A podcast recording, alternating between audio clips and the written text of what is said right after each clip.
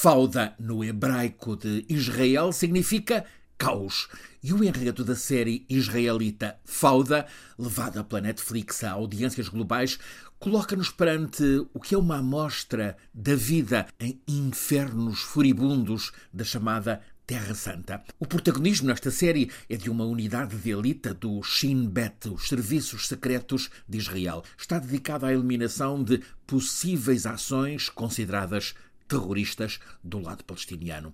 A ficção tem o mérito de nos ajudar a compreender dinâmicas, métodos, mas o enredo desta série parece amplamente ultrapassado pela realidade destes últimos cinco dias e mostra como a missão que leva o chefe da diplomacia dos Estados Unidos, Anthony Blinken, hoje a Israel, amanhã à Palestina, a ser mais do que um esforço para reabrir o diálogo para alguma convivência, uma intervenção de emergência para evitar a escalada de confronto fora de controlo quando a engrenagem do ódio está em tal nível que o massacre de sete judeus à porta de uma sinagoga em Jerusalém tenha sido celebrado em Gaza, Palestina, com fogo de artifício e gritos de vitória. Faz sentido percorrermos num relance a história destes últimos cinco dias de escalada. Quinta-feira passada, sete da manhã, colunas blindadas do exército de Israel entraram pela bíblica Jenin, cidade de 50 mil pessoas, a terceira maior da Cisjordânia. É lá que está, apesar de inóspito, um dos maiores campos de refugiados palestinianos. A tropa israelita rebentou os portões do campo, entrou fulminante pelas ruelas daquele labirinto, mataram 10 pessoas, feriram mais umas 20. O comando israelita justificou esta operação militar, pretendia eliminar uma célula terrorista da Jihad palestiniana que estaria a preparar um atentado de grandes proporções em Israel. Sem mais pormenores. Entre os dez mortos, uma avó, 61 anos, teve uma bala a atravessar-lhe o pescoço.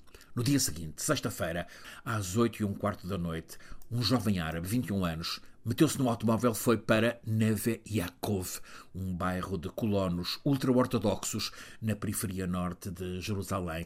Levou com ele uma arma automática, colocou-se frente à porta da sinagoga, disparou sobre quem saía ou quem passava, matou sete pessoas, feriu 22. Entre as vítimas, um casal de meia idade, uma mulher com 70 anos, um jovem com 20, um rapaz com 14. A polícia apareceu, apanhou de frente o atirador terrorista, abateu-o. Novidade admitida pela polícia israelita: aquele atacante agiu sozinho. É um árabe israelita, vivia em Jerusalém, não tinha ligações políticas conhecidas, agiu como lobo solitário.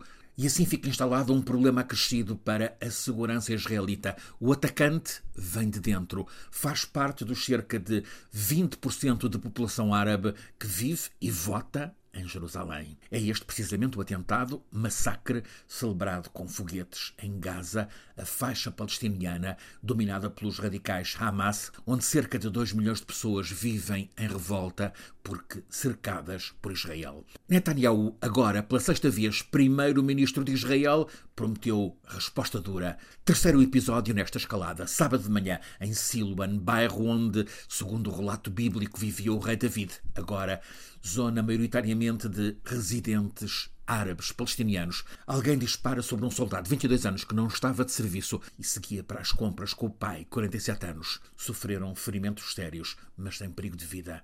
Também aqui, o atirador é residente em Jerusalém e uma outra novidade relevante tem apenas 13 anos. Este miúdo está habituado a confrontos no bairro entre residentes árabes e a polícia israelita.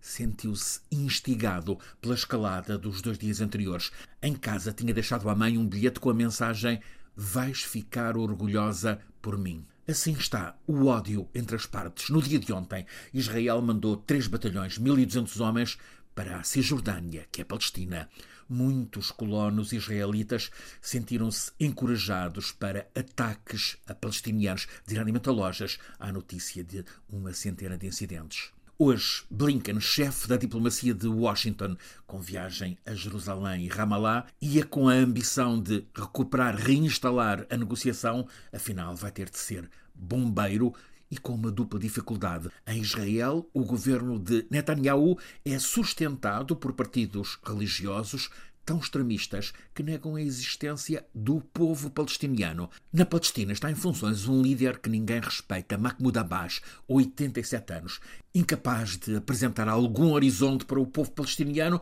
e que adia sistematicamente as eleições que sabe que perderia para os radicais do Hamas. Não vai ser fácil evitar o agravamento do desastre entre Israel e a Palestina. Talvez a esperança passe pelas dezenas de milhares de pessoas que todos os sábados deste ano estão a manifestar-se em Tel Aviv e em outras cidades de Israel, pedem democracia, diálogo e paz.